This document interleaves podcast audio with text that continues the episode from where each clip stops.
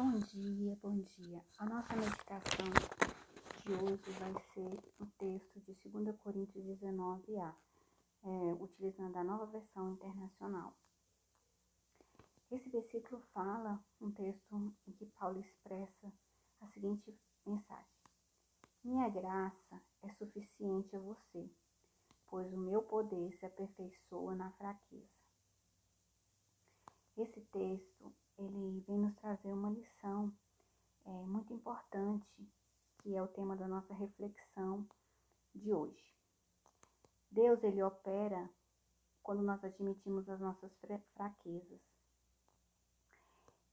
Deus é, ele não está limitado a agir na nossa vida a despeito das minhas e das suas fraquezas. Nós devemos ser sinceros como Paulo, que deixou transparecer o quão vulnerável era. Ele transpareceu sua vulnerabilidade em todas as suas cartas. E ele abertamente compartilhou isso em vários textos da Bíblia. Um deles está em Romanos 7,19, quando ele diz assim: Quando quero fazer o bem, não faço, e quando tento não cometer erros, acabo errando do mesmo jeito. Ele também, em 2 Coríntios 6,11, ele diz assim: Eu contei-lhe tudo quanto sentia. Em outro texto de Coríntios 1,8, Paulo fala assim: Fomos pisoteados e totalmente subjugados. Pensamos que jamais iríamos sobreviver àquela situação. Em outro texto, de 1 Coríntios 2,3, Paulo fala assim: Quando fui até vocês, estava fraco, amedrontado e trêmulo.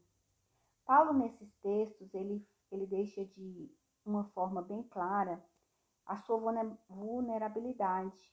Ele falou que sentia, ele admitiu a sua fraqueza, ele admitiu que achava que não, que pensou que não seria capaz de sobreviver àquela situação que ele estava passando no texto de Coríntios. Ele admitiu que quando ele foi lá naquele texto de, de, de Coríntios, ele admitiu seus medos, falando que estava fraco, amedrontado e trêmulo. Pode ser até assustador você expor as suas vulnerabilidades diante das pessoas, expor as suas fraquezas.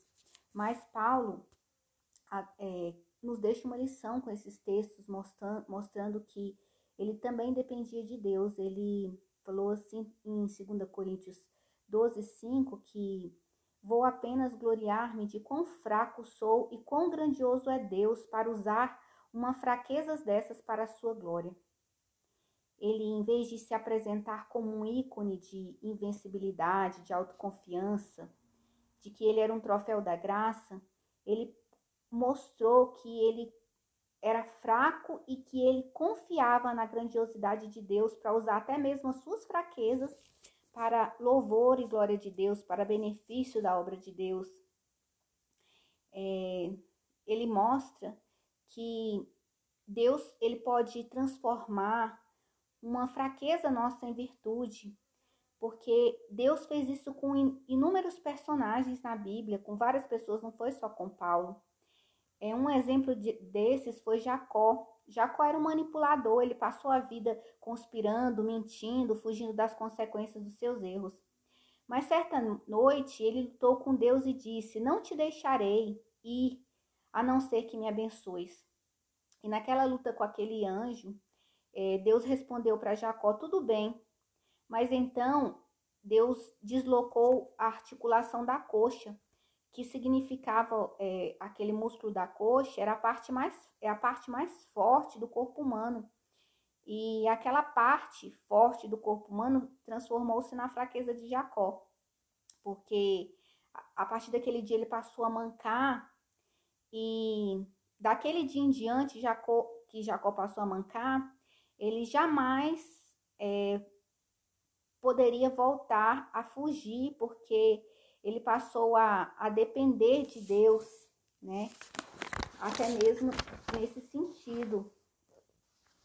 E muitos de nós temos fraquezas, vulnerabilidades, nós temos medos. Gideão também foi um outro personagem, que ele era um personagem que tinha uma autoestima fraca, ele era um, um homem inseguro, Mas Deus transformou Gideão em um, um poderoso guerreiro. Lá em Juízes 6,12 fala isso. Também Deus é, fez isso com Moisés. Ele usou a fraqueza de Moisés, a fraqueza de temperamento de Moisés, que por causa dessa fraqueza de temperamento, ele assassinou um egípcio, ele feriu a rocha. Deus mandou ele falar para a rocha, ele fez ferir a rocha, ele quebrou as tábuas dos dez mandamentos, né, com aquela por causa desse temperamento dele. Mas mesmo assim transformou ele no homem mais paciente da terra, tá lá em Números 12, 3. 12, 3. Outro personagem que, que Deus usou a fraqueza foi Abraão, que teve medo. Abraão, ele mentiu para se proteger, né? Ele, é, não só uma vez, mas duas vezes ele afirmou que Sara era mulher dele, em vez de Sara ser sua mulher, ele era irmã dele, só para se proteger por causa do medo. Mas Abraão é, não deixou de ser é, abençoado. Deus transformou Abraão, né, no pai da fé. Tá lá em Romanos 4:11. É, Deus ainda outro personagem interessante que negou Cristo, né, negou Jesus, foi Pedro. E no entanto, Pedro, ele fala que sobre essa pedra edificarei a minha igreja. Pedro tornou-se uma pedra de um homem impulsivo, sem força de vontade, Deus transformou Pedro num homem forte, impetuoso, que ganhou em umas simples pregações é, mais muitas pessoas, né? Milhares de pessoas para Deus. É o adúltero Davi, um homem adúltero como Davi. Ele foi capaz de Deus transformar ele num homem segundo o coração de Deus, está lá em Atos 13, 22 é, um cara que era extremamente impulsivo, que era João. João era impulsivo e Deus transformou ele no apóstolo do amor. Sem falar que a Bíblia tem uma lista interminável de homens que eram fracos, cheios de defeito, com problemas de temperamento, de baixa autoestima, inseguros, medrosos, é, mentirosos, e que Deus usou para louvor da sua glória. É, e nós podemos relatar isso, né? Que está lá Gideão, Baraque, Sansão, Davi, Samuel, todos os profetas, Jefité.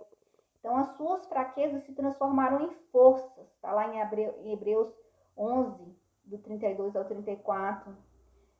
Eu quero te dizer nessa manhã que se você tem uma fraqueza, se você está se sentindo fraco, se você está se sentindo com medo, se você consegue nessa manhã apenas olhar para sua limitação, para as circunstâncias que você está vivendo, se você está se sentindo constrangido, envergonhado, acurralado pelas circunstâncias da vida, se você está com a baixa autoestima, se você está se sentindo inseguro, eu quero dizer que o mesmo Deus que agiu na vida desses homens, de Gideão, de Paulo, como eu falei aqui, de Abraão, como agiu na, na, na vida de João, de Moisés.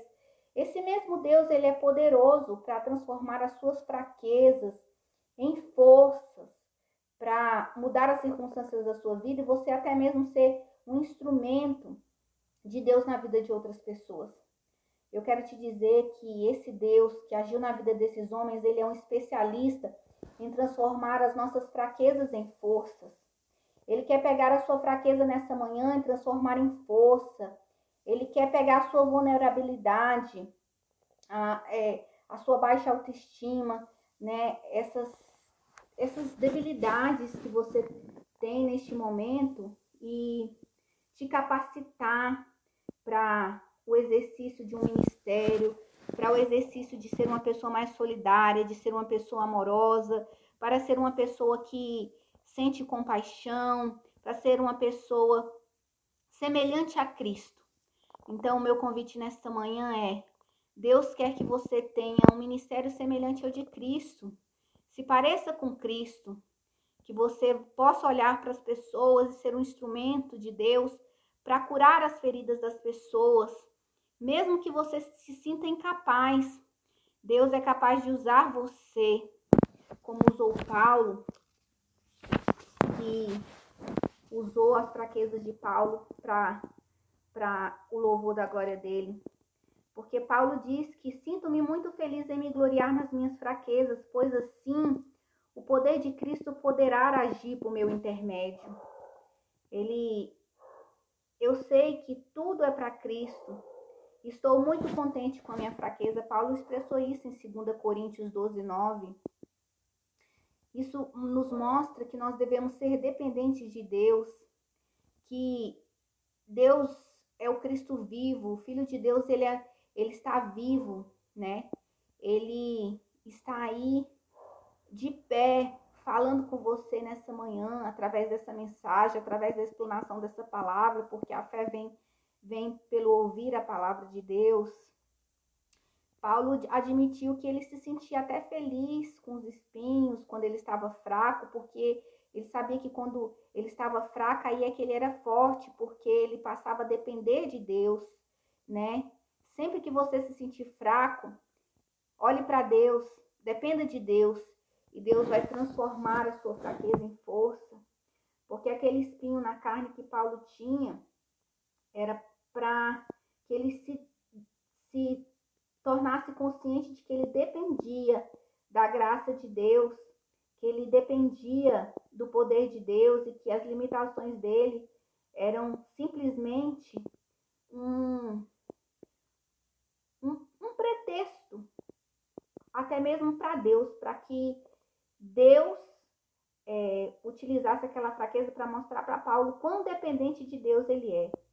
Eu quero te dizer que nós devemos ser dependentes de Deus isso é para nos mostrar que nós, como seres humanos e pessoas, nós somos limitados e nós dependemos de Deus para que o nosso orgulho não nos dê aquela síndrome de nos achar que muitas vezes nós vencemos as circunstâncias da vida porque nós somos fortes, temos habilidades, temos é, uma formação suficiente, porque a Bíblia fala em 1 Coríntios que Deus escolheu as coisas fracas do mundo para envergonhar os poderosos.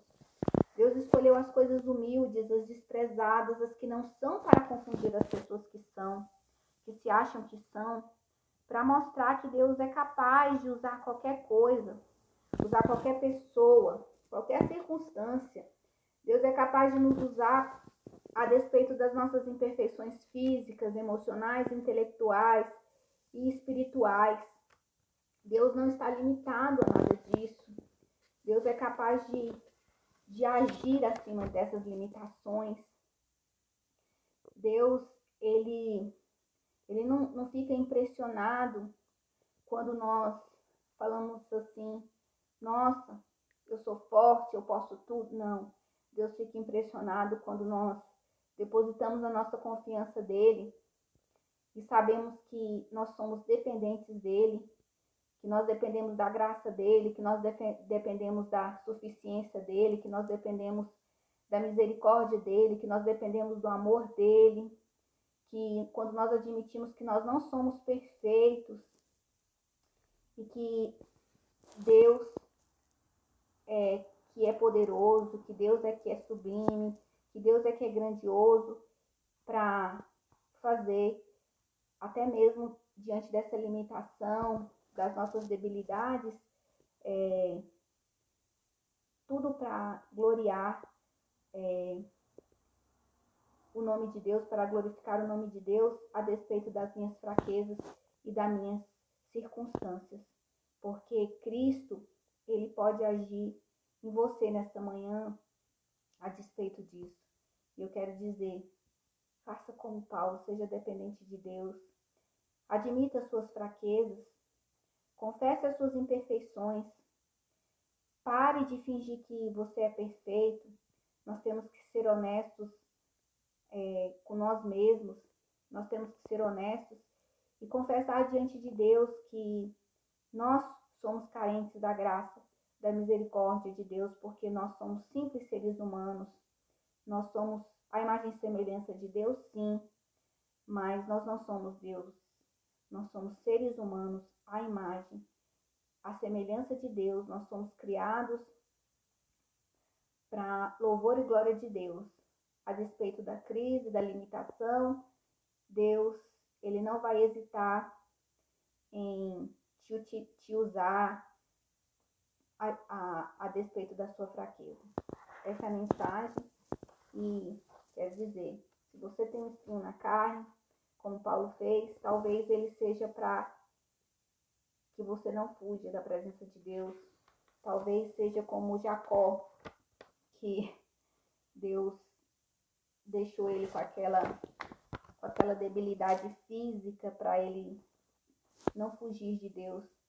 Então, pense nessa manhã que talvez a sua fraqueza seja para que você não fuja de Deus e não se esqueça de Deus, mas para que a sua fraqueza todos os dias seja para você lembrar que você depende de Deus.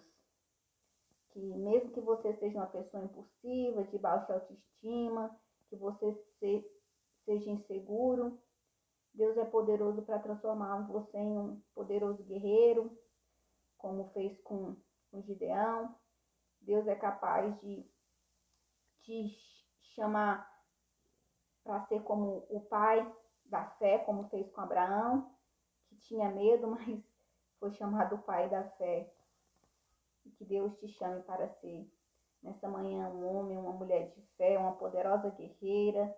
Que Deus te levante para ser um matador de gigantes, como fez Davi. Que Deus te levante para ser um libertador, como fez com Moisés, como fez com Paulo, um pregador e um ministério poderoso, como fez com, com, com Pedro, que até mesmo negou Jesus. Eu quero te dizer, se você negou Jesus por, a, por alguma circunstância da vida, Deus perdoou Pedro, e mudou a história de Pedro, ele pode mudar a sua história também. Se você caiu, se levante. Deus está aqui te chamando, levante-se. Levante-se porque Deus te ama e Ele é capaz de te, te usar como usou Pedro. Ele é capaz de te usar como usou Paulo. Ele é capaz de te usar como usou Moisés. Ele é capaz de te usar como usou Abraão, como usou Débora, Gideão. Deus está aí porque Gideão ele recrutou um exército de 32 mil homens para combater os midianitas. E Deus reduziu esse exército apenas para 300 homens. E olhando para a estratégia bélica, é, isso fez com que as chances de combate contra a tropa inimiga fosse na proporção de 135 mil homens, desses 135 mil homens, ficou, o exército de Gideão ficou um homem para cada 450 homens do exército inimigo. Belicamente seria impossível Gideão vencer aquela guerra.